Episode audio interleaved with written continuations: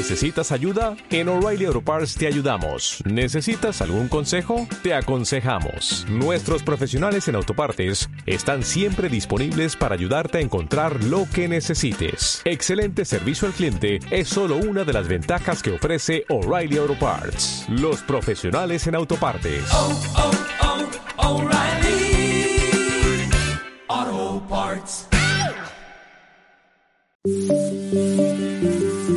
Formato podcast. Historias con voz propia.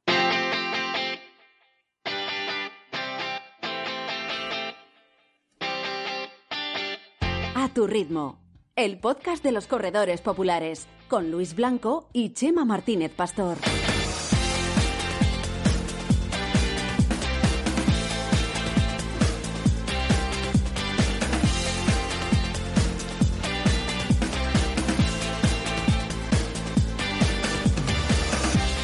Hola, ¿qué tal? ¿Cómo estáis? Bienvenidos y bienvenidas a una nueva edición de A tu ritmo, este podcast dedicado al mundo de los corredores populares que eh, está ahora mismo registrando, que está grabando su episodio número de la undécima temporada. ¿Qué tal, Chema? ¿Cómo estás? Muy buenas. Uy, bu- bu- hola, buenas tardes, Luis. Que me has pillado, no lo sé. Es, No, no es habéis... el programa número 28. No, no, 28 no. Es el 32. ¿32 ya? Mínimo. ¿Hemos hecho ya 32 en la undécima temporada? Hemos hecho 31, sí, señor. 31. este un pupurrí de carreras. Os aconsejo que lo escuchéis de la semana pasada, de Ah, el es verdad, lunes sí. 1 de mayo. Bueno, hoy es... No, eh, no, no, ¿el lunes 1 fue? Eh, No. Dos, perdón, dos. 2 de mayo, no, 2 de porque mayo. hoy, hoy es 9 de mayo, lo estoy viendo aquí en el calendario. Estamos ganando a 9 de mayo. Va- va- vaya día llevamos. Llevamos un día horrible. Yo, habréis visto ya, los que os fijáis en estas cosas, que la duración del episodio es bastante más corta que la de otras ocasiones, ¿vale? Y, y lo es porque esto va a ser una edición de Turismo, eh, turismo Express. Algunos diréis, joder, cada día trabajáis menos. Vamos, vamos a contarlo de manera positiva, Luis. Tenemos una buena noticia. El programa de hoy, si lo vais a escuchar para correr, la tirada va a durar menos, os vais a casar menos. Sí, porque mucha gente nos dice a veces, joder, me he puesto a escuchar el episodio, tenía pensado correr mm, una hora y como dura una hora y cuarto no he parado hasta que no terminase. Mm, Bueno, pues pues- hoy hay que correr un poco más rápido si queréis que el entrenamiento sirva de algo. Eso es, eso es. Eh, Lo que te decía es que eh, igual hay gente que dice, joder, cada vez trabajáis menos. Eh, no, al contrario, es que trabajamos más. Entonces nos queda eh, menos hueco para hacer esto que tanto nos gusta Por- y que nos apasiona. Por, por cierto, por cierto, hablando de trabajar, eh, ¿nos vas a contar algo de lo que has hecho este sábado? Eh, sí, sí, sí, sí. Vale, ahora, ahora explicaré por qué mm, quiero hacerlo así de forma muy críptica. Pero te voy a contar lo que hice el sábado y lo que hice el domingo. Ah. Porque en este episodio express no tenemos invitados. Ni falta que nos hace. Porque es verdad, y y esto lo he aprendido de unas clientas nuestras, eh, hay veces que mm, eh, cuando eh, los podcasts, y lo hemos estado aprendiendo también durante muchos años haciendo podcasts para otros, y propios, eh, pues tienen a dos personas que ya son parte de la familia de los que nos escuchan, pues lo que tengamos que contar nosotros también puede resultar muy interesante. Primero porque somos periodistas, comunicadores, expertos en marketing y segundo porque llevamos muchos años conectando con esa audiencia. Así que, Bueno, y mm, que nos gusta pasar tiempo con nuestros oyentes hablándoles eh, directamente, ¿por qué no? Y Espero a que a ello- ellos les guste pasar tiempo con nosotros. y a ellos también, por eso es, es donde quería eh, yo llegar, ¿no? Y, mm, y lo de que no haya invitados es básicamente porque teníamos previsto un par de invitados que al final no han podido y se nos ha echado el tiempo encima. Ya sabéis que al final a tu ritmo es eh, nuestro proyecto pasión, eh, es el proyecto que no nos genera más que gastos, no nos genera ingresos, pero lo seguimos haciendo por, por pasión, porque estéis ahí, porque nos escuchéis y porque nos gusta. Nos da muchas más alegrías que otros que nos pagan dinero. Luis. Eso es verdad, eso es verdad. Pero hay veces que hay que hacer estas eh, cuestiones express. Como no tenemos mucho tiempo, yo solo voy a avanzar, bueno, si quieres avanzarlo tú, Chema, así el tema genérico y luego un par de cositas que tenemos que contar. Pero antes de grabar me has dicho, te voy a dar una súper exclusiva o me voy a contar una cosa súper súper tremenda. Mm, Eh, Va a haber Sí, algo empe- importante, empe- ¿no? ¿Empezamos por eso? No, no, no, no, no, no creo que pero dime, avanza un poquito. No, eh, yo, eh, lo que, por lo que hemos estado hablando y por la primicia que te voy a dar, que, que es tan impresionante como absurda, me la voy a guardar para luego, eh, podemos decir que el tema de hoy es, vamos a hablar del maratón. Vamos a Vale. aprovechar que yo estoy en, como dijimos la semana pasada, en mis eh, semanas de tapering, estoy haciendo la semana pasada y esta bajada, porque justo dentro de seis días estaré el 15 de mayo en Ginebra, con, por cierto, con alguno de, alguno de los amigos del programa, con Tony, por ejemplo, que ya hemos hablado en el, eh, grupo Telegram. de Telegram con él, que va a estar allí también, eh, corriendo el maratón de Ginebra. Es el próximo domingo a las 9.45 de la mañana. Y, y pues yo te proponía que habláramos de cómo ha sido mi plan de entrenamiento. Y quiero consultarte un par de cosas para saber qué harías tú. Y Vale. de paso, Me que das la los oyentes y nuestras oyentes qué harían ellos o ellas. Vale. Eh, Bueno, si pues vamos, en situación. vamos a hacer eso.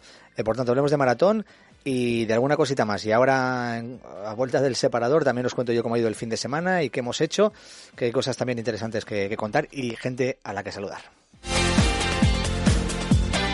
Esto es A Tu Ritmo, con Luis Blanco y Chema Martínez Pastor. Hoy vamos a hablar mucho de maratón, pero también os avanzo que la semana que viene lo haremos, ¿eh? porque ya hemos pactado con José Manuel em, de Endeavour, de Endeavour Maratones Internacionales, José Manuel Mejorada, que esté con nosotros y aprovecharemos para contar, mm, pues también con motivo de que Chema esté el Maratón de Ginebra, que otros maratones hay muy chulos, muy interesantes a nivel internacional y que no son tan conocidos, básicamente porque cuando hablamos de maratones internacionales siempre se nos llena la boca con Berlín, con Nueva York, con Londres, con los Mellos o con alguna tipo París, Roma, que también son muy conocidas, aunque no sean Mellos, y hay otras muchas un poco más escondidas que merecen la pena y él conoce bastantes y podemos hablar de todo ello. Eso será la semana que viene. De esta semana, y antes de hablar de maratones, eh, ayer se corrió la carrera Stop San Filipo, la primera edición después de la pandemia. Es decir, desde 2019 no había habido, no se había celebrado la carrera. Y yo estuve de speaker y pues fue una carrera estupenda, muy familiar como siempre, muy emotiva, eh, teniendo en cuenta que eh, la organiza la Fundación Stop San Filipo y quiere recaudar fondos para, para investigar esta enfermedad rara que afecta a, los niños y, y adolescentes y preadolescentes, por, por desgracia. em, eh, las, las personas, los niños que sufren esta enfermedad, pues no pasan de, de una edad eh, adolescente y fallecen antes. Entonces, pues eh, hay siempre mucha tristeza, mucha eh, emotividad, pero a la vez también pues mucha esperanza y mucha alegría en el sentido de que hay mucha gente que apoya a estas familias, ¿no? Y eso se vivió ayer y nos encantó estar de nuevo en la calle y, y viviendo la carrera como se vivía antes de la pandemia. Y allí mismo, eh, pues me saludó un amigo de los de Telegram, una persona que nos sigue en el grupo de Telegram de, de A Tu Ritmo, en el chat de Telegram, si alguien no nos sigue, buscáis A Tu Ritmo chat en Telegram y ahí nos tenéis, y se llama Iván. Eh, por cierto, a Iván hay que felicitarle porque además ganó en su carrera, en la distancia de 5 kilómetros, él fue el primero, entró el primero en meta y nada, luego le dimos el, el premio y la medalla y charlamos. Es verdad que habíamos quedado en hacernos un selfie para ponerlo en el grupo de Telegram y no lo llegamos a hacer. Pero bueno, ahí, ahí estaba el saludo de Iván, que me hizo mucha ilusión y el ratito que estuvimos hablando. Y después creo que incluso compartimos zancadas en la carrera de niños, porque fuimos cada uno con nuestros respectivos, nuestras respectivas, además creo que era una niña, en el caso de él. En, en una de las carreras de niños acompañando a nuestras peques y, creo que estaba por detrás de mí si no, si no recuerdo mal ¿eh? vamos, lo digo porque lo he visto en un vídeo que me grabaron y, y me suena que era el propio Iván así que bueno, eso sin más que, que gracias también a todos los que nos saludáis cuando nos encontráis por ahí a Chema, a mí y, y nos dais ánimos y eso sabéis que nos ayuda a seguir adelante con este con este podcast. Bueno, Eh, yo tengo que decir, por cierto, Luis, que también me encontré a un compañero del grupo de Telegram, a Dani, Daniel, que estando en la casa de campo aquí en Madrid, después de entrenar ayer domingo, eh, en el propio grupo puso, creo que estoy sentado cerca de donde está Chema. ah, Y- pues no lo he visto eso la verdad Y, y me, me levanté a mirar, miré, miré alrededor y entonces eh, me debió haber perdido, entonces se levantó y le dijo, sí que soy, y me, dijo, sí que soy yo. Yo no, no le estaba viendo en ese momento y también le pude saludar y tampoco caímos en hacernos una foto, si es que somos así. Ah, pues no me fijé yo soy saludo para Daniel. del grupo de Telegram. La verdad que lo, lo- lo he mirado este fin de semana un poco de manera así como muy, muy Bueno, así que tu niña corrió contigo. Bueno, ella, to- todavía, ella. todavía no camina. eh, sí que es cierto que camina ayudándose de un, de un andador, em, de un correpasillos de estos. Y, y hay que decir que la verdad es que corre cada vez más rápido. o sea que cuando se suelte a ¿Por qué andar me parece a mí que va a correr. em, porque tiene, tiene padres eh, corredores también. Pero, pero sí, bueno, pues en brazos. Todo el tramo, unos 300 metros, 400 fue en brazos y no fue su primer, sí fue su primera carrera, digamos, aunque había habido antes una marcha que iba en el carrito dormidita, pero bueno, en principio em, sí, sí, o sea, muy bien. eh, el, el ambientazo, el poder participar también de esa manera en una carrera que yo no lo había hecho nunca y me, me gustó también mucho. Así que es algo bonito también, ¿no? De que vas descubriendo según va avanzando la vida y te va cambiando la vida con, con estas cosas, ¿no? O sea que es otra faceta más de corredor. A mí me Claro gustó sí. mucho también vivirlo. Sí, sí, pues, y a ver, las carreras de niños, yo, yo que no soy padre, a mí me, me encanta verlas porque bueno, pues al final es otra manera de vivir el deporte o de descubrirlo incluso, ¿no? Por parte de los más pequeños y si los padres y madres están apoyándoles, están haciéndole descubrir esa afición, pues es, maravilloso. Incluso a ti te puede ayudar a que te vuelvas a enganchar de alguna manera a, volver a correr. Sí, sí, sí. Bueno, yo espero que la próxima carrera la que llevemos a la niña ella ya corra, ¿no? que por su cuenta, que camine, corra y que, bueno, que haga lo que quiera, no me importa. O sea, me apetece que viva el ambiente y que, que lo disfrute y luego, pues, evidentemente más mayor, si quiere correr, pues genial. Sé quién el otro día nos decía o decían, no sé si en un grupo de WhatsApp o en un grupo de Telegram también, que estaba muy contento porque, porque su, su hijo de 17 años le había dicho que quería salir a correr con él. Y fue como la primera vez que me lo pide, ¿sabes? Eh, y, y, que se sentía muy orgulloso de eso, ¿no? Hemos hablado aquí muchas veces de los padres, los hijos, las relaciones y, y, el hecho de no tener que forzar al niño a hacer nada que no quiera. Pues bueno, pues tampoco, a nosotros nos gustaría que todos nuestros hijos corran como nosotros, ¿no? Pero, pero no siempre, no siempre ocurre. Pero bueno, eso, eso está, está bastante bien. Bueno, que sepan las opciones y los beneficios que pueden llegar a sacar de ello y luego ya, pues es una decisión personal como la que hemos tomado nosotros. Y si en lugar de correr quiere jugar al fútbol o jugar al badminton o el tenis, lo que sea, pues adelante. No, no hay, no hay ningún problema. Um, lo más importante es que se divierta haciéndolo. Um, ¿Quieres contarme algo más del fin de semana o te cuento lo que pasó el sábado? Eh, no, no, estoy muy interesado en que nos cuentes lo, lo del sábado. Es que estaba pensando, me, me, has pillado un poco en babia porque estaba pensando, ah, no, es que fue, fue el tenista, fue Carlos Carlitos Alcaraz ayer, después de ganar el. Sí, el Open de Madrid. Que dijo una frase de que, que es el mayor aprendizaje que puedes ah. dar a los jóvenes y dijo que jugar al tenis no sea una obligación. Eso es. Pues fíjate. Pues, y que os divirtáis. Eso, Eso es. es. Lo, lo, mismo, lo mismo. Me gustó mucho también, me ha gustado mucho la movilidad de Alcaraz y por supuesto nos encanta que tengamos ahí a un super crack también. Eh, en todos los sentidos, como deportista y, y como persona. Eh, el sábado, a ver, todo lo que, lo que voy a contar ahora tiene que ver con eso que anunciamos la semana pasada y que alguno nos eh, intentaba sacar más datos en el grupo de Telegram sobre el proyecto en el que estamos trabajando estas semanas. En julio, en principio, si no hay retrasos y si todo va bien, vamos a publicar un, un podcast nuevo, ¿vale? No, no, es, no es el podcast a tu ritmo, es un podcast independiente. Y, y, tendrá varios capítulos y ya está. Es un, como, como, dicen en el caso de las series, ¿cómo, ¿cómo, son esas series que tienen unos, una miniserie, ¿no? Una, una miniserie. Una, miniserie que un mini podcast. Una miniserie en este caso es una serie que tiene una sola temporada, que puede tener 3, 4, 5, 12 episodios, pero es de una sola temporada autoconclusiva. Pues esto será una temporada de podcast autoconclusiva. Una, un mini podcast, sí. Entonces, eh, no sabemos cuántos episodios tendrá, pero eh, ya hemos dado más detalles que la semana pasada y seguiremos dando más. Os puedo decir que este sábado yo estuve con nuestro compañero Javier Ullé y estuvimos en un lugar de España, no vamos a decir cuál, que no es Madrid, realizando varias entrevistas para ese podcast. Um, no sé si puedo decir más. Bueno, podemos decir que no es Pontevedra. Vale, y tampoco es y tampoco es eh, Sevilla. Oh, cuidado, ya estás diciendo demasiado. Oh, cuidado, ¿eh? Que sería muy grande. Estuvimos en un lugar documentándonos, pero sobre todo haciendo muchas entrevistas eh, para ese podcast. No vamos a decir más. Seguro que en las próximas semanas diremos más y, y, nada, en cuestión de un mes seguro que ya se va a conocer todo. Pero queremos que seáis vosotros los primeros que, que tengáis la información, los oyentes de, de A Tu Ritmo. Tiene que ver con, con la temática que tocamos en A Tu Ritmo. También os digo. Sí, no, claro, sí. sí, vale. sí, sí. O sea, yo creo que ese podcast es de interés para cualquier persona que nos esté escuchando hoy en día. O sea, si les, si les interesa lo que estamos contando hoy y hablar de running y escuchar cosas sobre carreras, corredores, entrenamientos, etcétera, etcétera, ese podcast les va a emocionar, seguro. Y segundo, la idea es que incluso la gente que no corre o que no es seguidora de, del deporte de, las dos piernas o del atletismo y demás, eh, incluso gente que no también posiblemente le pueda gustar y mucho ese podcast una persona que no haya corrido en su vida, también seguro que le va a interesar mucho ese podcast, por la historia que cuenta. No decimos más. Chema, cuéntanos, ¿cómo llevas la preparación de Ginebra? Pues mira, estoy muy contento, Luis. Eh, ayer eh, lo escribí en redes sociales porque eh, ha sido un plan de entrenamiento bastante atípico. Fíjate que yo hace eh, cuatro meses o así, cuando decidí apuntarme a este maratón, tenía unas cosas en la cabeza y, y pensaba cumplir una serie de objetivos. Es decir, me hubiera gustado acercarme en este maratón de Ginebra a mi mejor marca, que es, de, como he contado varias veces, eh, algo por debajo de 2.59. Eh, veníamos de un año, de dos años muy raros, ¿no? Con la parada de la pandemia. Yo hacía desde Valencia 2019 que no corría un maratón, que no entrenaba un maratón o cualquier tipo de carrera en particular.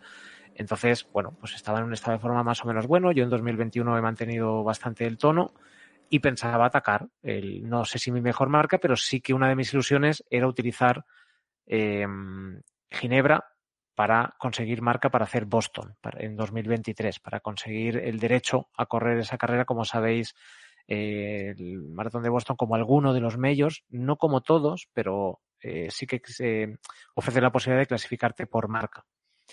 Bueno, o todos, por marca creo que puedes ir a todos, ¿no? Eh, la opción de... Mm, pues no estoy seguro. Puede ser, sí, yo creo que sí. Creo sí. Berlín, Mm, Sí, yo creo que todos puede ser por marca. Bueno, el caso es que, bueno, tiene una serie de marcas exigentes. Lo que no existe en Boston es la posibilidad de ir por sorteo. Eh, o vas con agencia o vas porque te certifican una marca eh, que entra dentro de sus parámetros. Y ahora hablaremos, porque me parece muy interesante los parámetros de, de marca que pide Boston y, y un poco el origen de dónde vienen.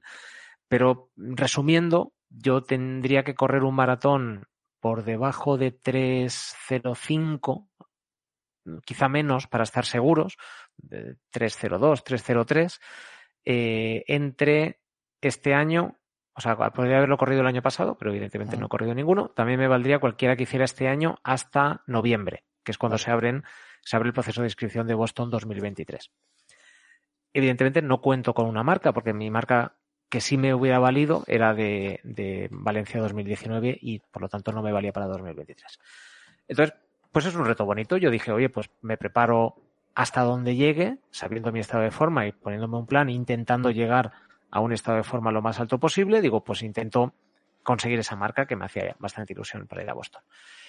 Claro, ¿qué ha pasado? Pues que ha sido un año más complicado de lo que yo esperaba.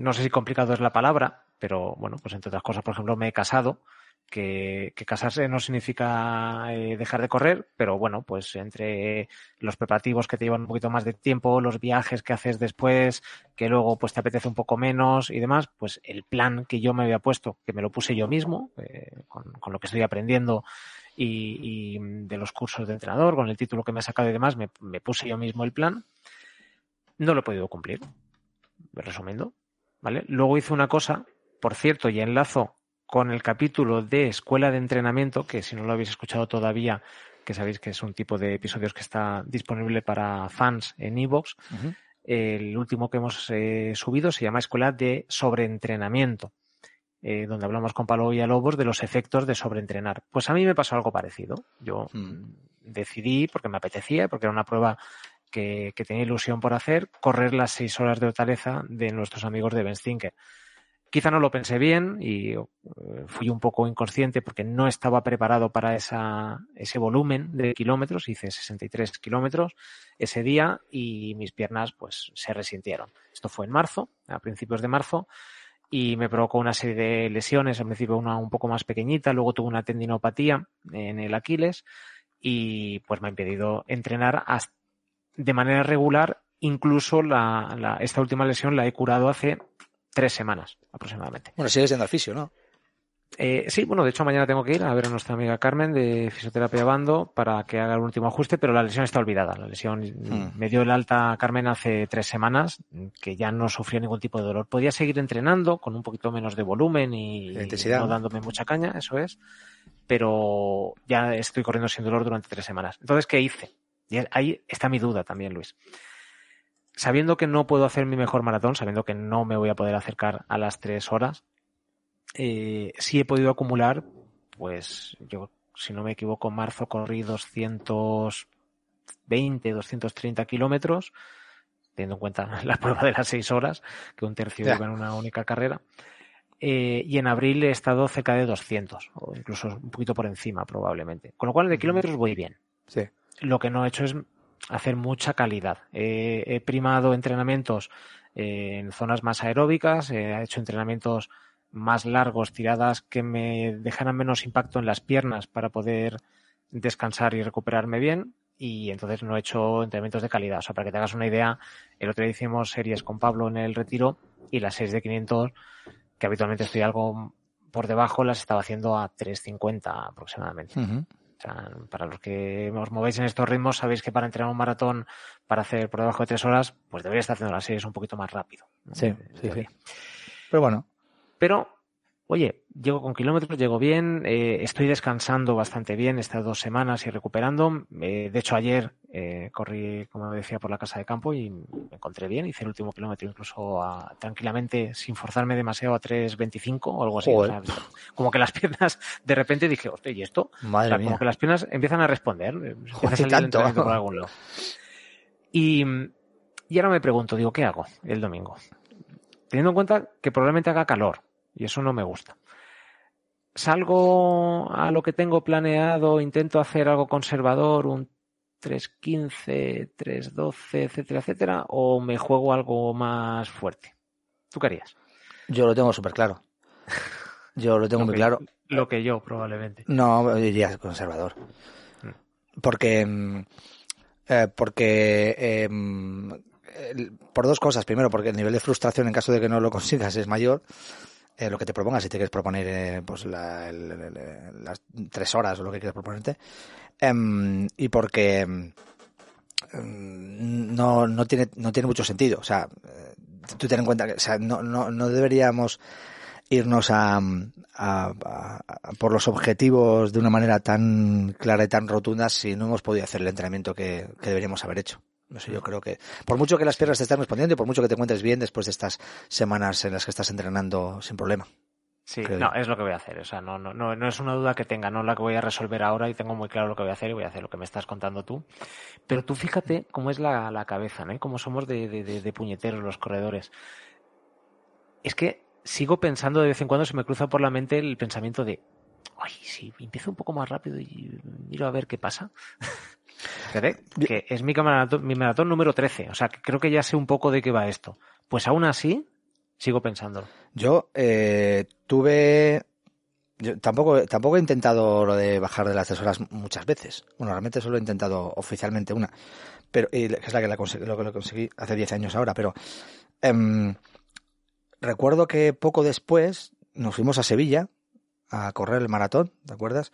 Sí, ¿eh? Y mm, mi plan era intentar bajar de las tres horas de nuevo. Eh, no sé si fue en 2014, ¿no? 2014, sí. 2014. Ujú. Si no recuerdo mal. ¿no? 23 de febrero de 2014. Pues ese día em, yo, había, yo había tenido un problema muy parecido al tuyo. Yo estuve entrenando, en este caso nos ponía el entrenamiento a distancia eh, Carles, Carles Castillejo. Carla Castillejo. Em, y eh, mm, tuve un problema, una lesión o algo, no me acuerdo muy bien qué fue, y el último mes prácticamente no pude entrenar. Y tuve, hice algunos rodajes, hice algunas cosas, había hecho una tirada relativamente larga antes de todo eso, pero no llegaba con, con la preparación suficiente de las, las dos semanas mm, primeras de ese mes que son cruciales a veces, ¿no? De las tres semanas, creo que fue un mes y pico. Y, y cuando me planteé allí dije, "Pff, ¿qué hago? Bueno, voy a intentar lo de las tres horas. Y lo intenté. Y lo intentaste. Evidentemente pues, no funcionó. O sea, desde el punto de vista de lesión ya está totalmente recuperado, podía, podía correr a ese ritmo, podía correr a, a 3.15 sin, digo, a 4.15 sin problema durante toda la maratón. O sea, pero a 4.15 sin problema durante todo lo que pudiera de la maratón desde el punto de vista eh, de, de lesión y demás. El problema fue que en el kilómetro 39 me dio la pájara del siglo. Me tuve que parar a andar durante unos metros, comerme un plátano y demás, porque llegó el muro y me pegó una leche tremenda. O me pegué Oye, pues una leche el tremenda. 39 bastante tardó, ¿eh? Ojo. Bastante tardó, efectivamente. Oye, y ojo, iba a ritmo de sub 3 hasta el 35, ¿vale? A partir de ahí empecé a tener yo, pues ya, pues ya algún, ya empecé a tener algún problemilla y, y a sentir que no podía mantener el ritmo, ¿vale? Que mi cuerpo no respondía. Y en el 38, 39, no recuerdo, fue un avituallamiento ahí. Eh, ya fue el golpe, pero de, pum, definitivo. Y caminé durante, no sé, 200 metros o algo así. Me puse a correr otra vez, iba arrastrándome. Eh, o eso pensaba yo, entré en el estadio de la Cartuja, maravilloso, y acabé en 3.03. O sea, perdí bien, tres minutos. ¿Vale? Bueno, Eh, pero bueno, en mi cabeza estaba que iba a intentarlo, pero que sabía que no podía conseguirlo. Pues luego pensé, pues mira, pues me tenía que haber ido con el grupete, no sé quién iba detrás, no sé si es Roncero o quién iba, no sé quién iba, iba a hacer 320 o 315, no sé quiénes estábamos ahí. Y mm, tendría que haber ido con ellos, habría disfrutado más, habría pasado tal y habría igual quizás echado una mano a alguien a que pudiera conseguir su marca de 310, 315 o algo así. Sí, bueno, pero bueno, te- tenemos que tener esos momentos también. No, y yo creo que dice mucho de, bueno, primero de qué tipo de corredores somos, ¿no? De qué pensamos y cómo nos planificamos y luego pues de pues, simplemente qué te apetece, ¿no? Eh, Lo, lo que sí no creo que y a mí no me gusta nunca y, y yo con, con, con el equipo, con Running 51 y con la gente con la que entreno, se lo digo siempre, digo, no se os ocurra poneros una línea de salida sin saber qué vais a hacer. Claro. No tiene ningún sentido. O sea, eh, descabellado o razonable, eh, tened un plan. Porque, y un plan A, y un plan B, y un plan C, probablemente.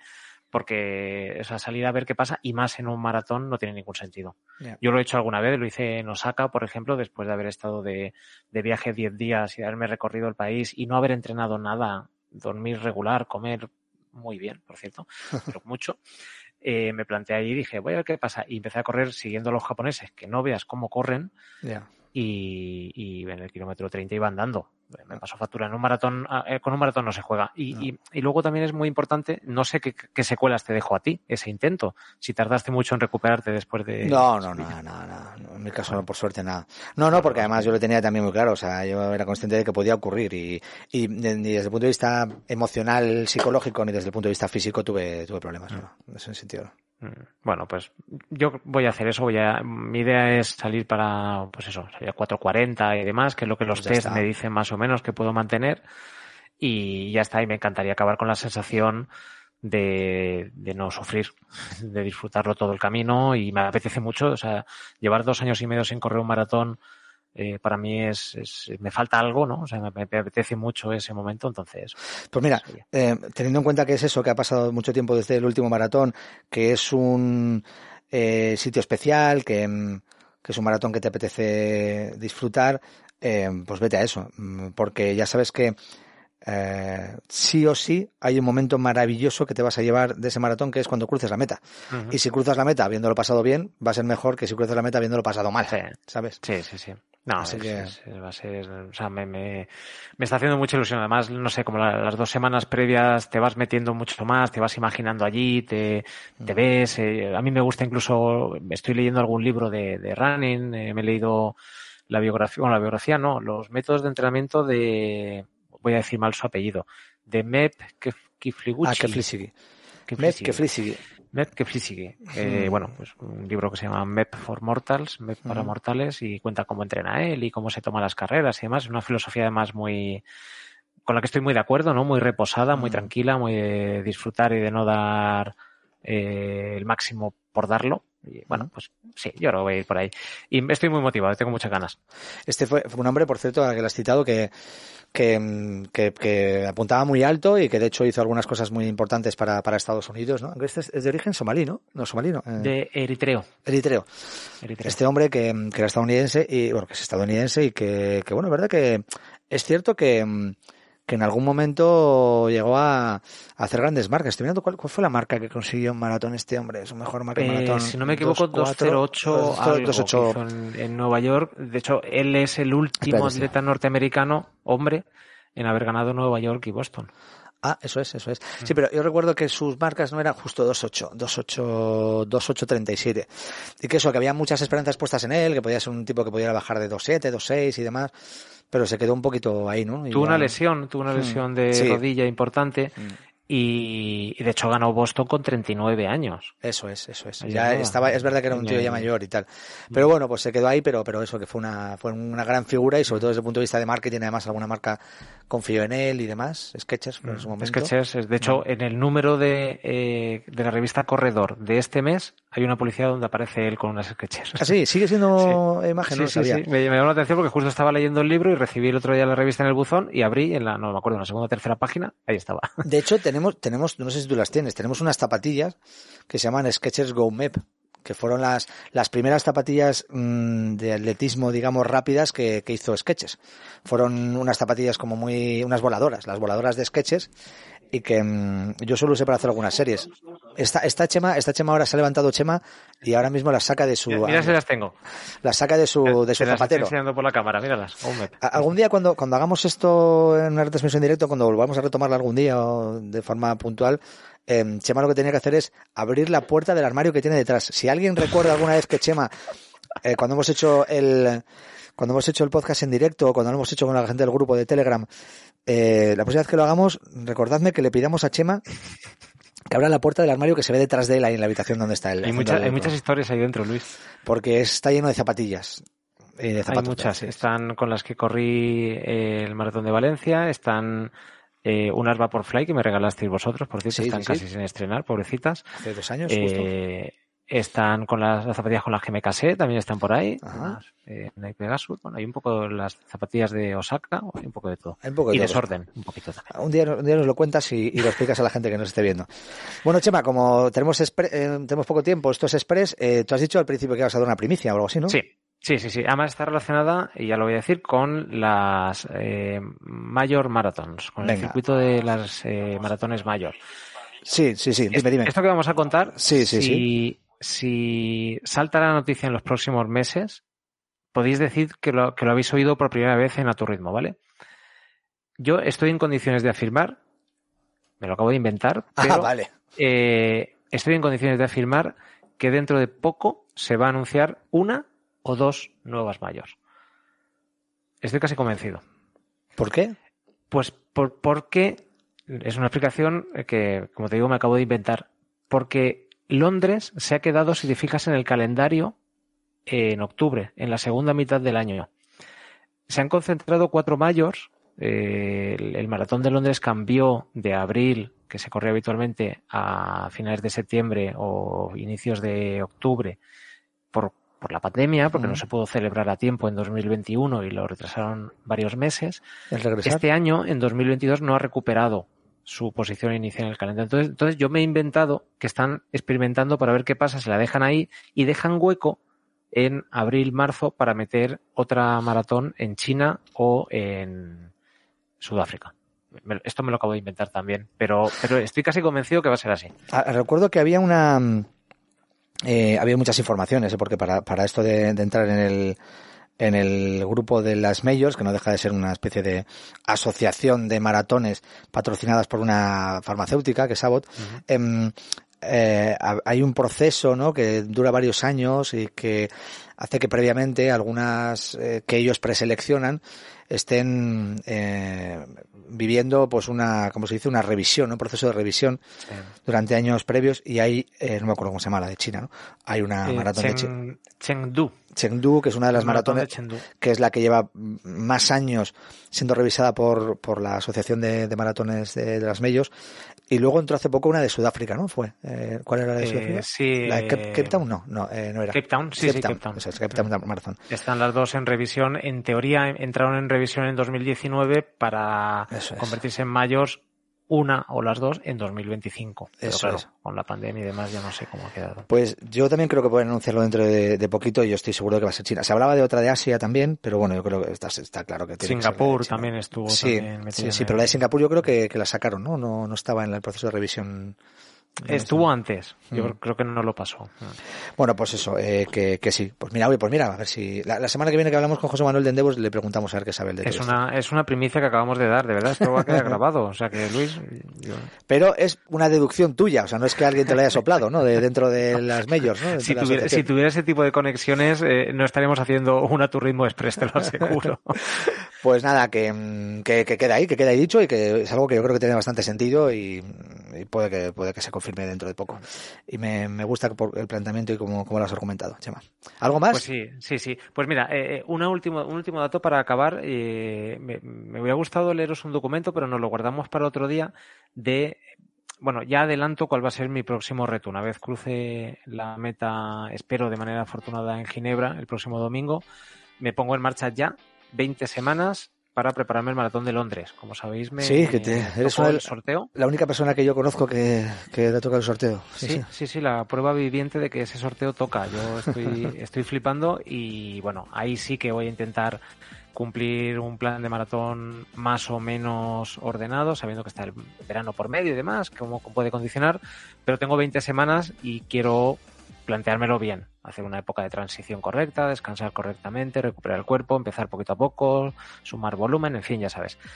Y, y me quiero quiero que en esa carrera sí me pueda clasificar para Boston, ¿vale? Boston, sabéis, o para quien no lo sepa, lo cuento brevemente, el sistema de inscripción que tienes que cuando abren la ventana de inscripción que ellos llaman, tú te apuntas y aportas una homologación de una marca tuya Sí. dentro del periodo que ellos solicitan. En mi caso, por mi rango de edad, eh, tiene que ser inferior a 3 horas 10. No quiere decir que si yo corro un maratón en 3 horas 09.59 tenga mi plaza asegurada. Lo que hacen es que van dando prioridad en función de qué tipo de marcas ha aportado la gente. Los más rápidos, dando prioridad a los más rápidos, es decir, empezarán por los que tengan menos de 3 horas, si con eso cubren el cupo ya está, y ya los demás no se van a apuntar, si no abren a los de 301, 302 y te van mandando emails durante una semana en función de cómo se van abriendo esas plazas. Con lo cual, cada año el- la nota de corte, digamos, Sí. el, el tiempo de corte, se va quedando algo por debajo. Si no me equivoco, eh, el último año que se hizo esto, se quedó en 2021, si lo tengo aquí, se quedó 7 minutos y 47 segundos por debajo de lo que Ajá. pedían. Lo cual quiere decir que para el tramo de que pedían 3 horas 10, eh, que es el en el que yo estaría, se clasificó gente con 3 horas 02 13 Y no con tiempos superiores, con lo cual, bueno, pues eh, yo para asegurar el tiro tendría que hacer mi mejor maratón probablemente, que sería pues eso, estar, me apetece, ¿no? Intentar probarlo, no sé, un 2.57, un 2.50. Bueno, ¿por sé. qué no? O sea, yo creo que Bueno, estás en condiciones de prepararlo y de hacerlo muy bien. O sea Lo voy a intentar y, y si Mm. todo va bien lo iré contando aquí, que además me, me apetece compartirlo con vosotros. Pero quería leer dentro de eh, el- la web del Maratón de Boston cuenta la historia de los tiempos de corte que ha tenido a lo largo del Ah, tiempo. a ver, a ver, ¿cómo es? Qué curioso. Eh, entonces, ya entraremos porque ha cambiado prácticamente cada dos, tres años cambiaba. Y lo que ha hecho es que empezó poniendo unos estándares exigentes, después los fue endureciendo y después los ha ido suavizando y ahora se están volviendo a endurecer. Vale. Va en función pues del nivel que Del tiene, nivel que tiene cada- apuntar y Mm. del, del tamaño de la prueba, porque esto lo empezaron a hacer en los años 70, cuando la prueba pasó de 197 corredores que tenía al inicio de los 60 a más de 1000 a finales de la década. Entonces vieron que el cupo empezaba a crecer bastante y pusieron ese tipo de corte. Y al principio, en, los, en el año 1970, la normativa de la carrera decía, lo voy a traducir literalmente, y probablemente me equivoque, ¿no? Bueno.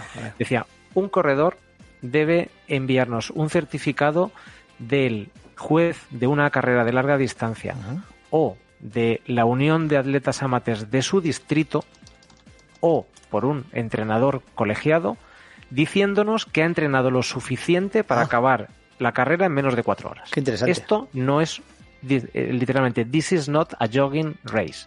Esto Anda, no qué es bueno. una carrera de paseo. Así se la gastaban en Boston en 1970. Anda, qué bueno, qué bueno, qué bueno. Eh, eso yo creo que deberían de ponerlo en muchas carreras hoy en día. Y según muchos, en todas, pero bueno. Bueno, igual no en todas, No, pero opino, muchas. no opino así. Pero bueno, es, es la forma de, de vender la mística de cada carrera y cada Claro. una vende una cosa distinta. Y Boston vende, pues, pues una carrera rápida con atletas buenos. Pues eh, Boston es una de las carreras eh, míticas, Per- perdón. históricas. Dime. Perdón, mal dicho por mi parte. Atletas buenos somos todos. Ah, atletas bueno. un poco más rápidos. Otros atletas de élite, los que van a intentar eh, ganar la carrera. Eh, lo vamos a dejar aquí. Eh, vamos a hacer una cosa, Chema. Ahora mismo que estamos terminando la grabación, todavía no hemos decidido cómo vamos a titular este episodio. Pero si te parece bien, a mí me gustaría que el título, que ya la gente lo habrá visto cuando ha visto el podcast antes de empezar a dar, antes de dar al play, antes de empezar a escucharlo, em, es un guiño el título a unas clientas nuestras. Ah, a ve- pues que a veces les pasa. bien. Sí, sí. una- si queréis escuchar el podcast, no tiene nada que ver con esto, se llama Está de moda, ¿vale? Es un podcast sobre moda y sobre tendencias que hacen dos chicas jóvenes que, que tienen mucho desparpajo y tienen muchas seguidoras y muchos seguidores. Y, y me gusta cómo, cómo titulan ellos sus podcasts, sobre todo cuando les pasa algo como a nosotros, que los invitados les han fallado y se ponen a hablar ellas de sus cosas. Y resulta que en, tienen- mu- en muchas ocasiones tienen más escuchas que cuando tienen invitados. Y es que comunican muy bien. Tienen Sí. una capacidad comunicativa muy buena y saben, saben contar muy bien las cosas y saben mucho de lo que hablan. Y Entonces, sobre es todo, y sobre todo, su público, hablan bien para el público. O sea, al final es conectar con tu público. Da igual, si tu público es mayor o es menor, le gustan unos temas, otros temas, lo importante es que conectes con tu público, da igual cómo sea tu público. Así que nada, eh, que nos, eh, que nos vamos, que nos encanta estar con vosotros y que esperemos que la próxima semana cuando regresemos con invitados, esperemos que se mantenga el invitado, nos sigáis yo, yo invitado yo estaré en Ginebra. yo- a ver Ah, es verdad que tú, estás en, que tú estás en Ginebra, nos saludarás desde allí, ¿no? Sí, sí, si te conectaste supuesto, desde Nueva York, pues hago- desde Ginebra hago la también. crónica desde allí. Vale, vale. Perfecto. Pues entonces eso, que, que nos escuchamos y que estéis atentos a tu ritmo, que os suscribáis. Y en a tu ritmo chat en Telegram también seguimos debatiendo y charlando. Adiós.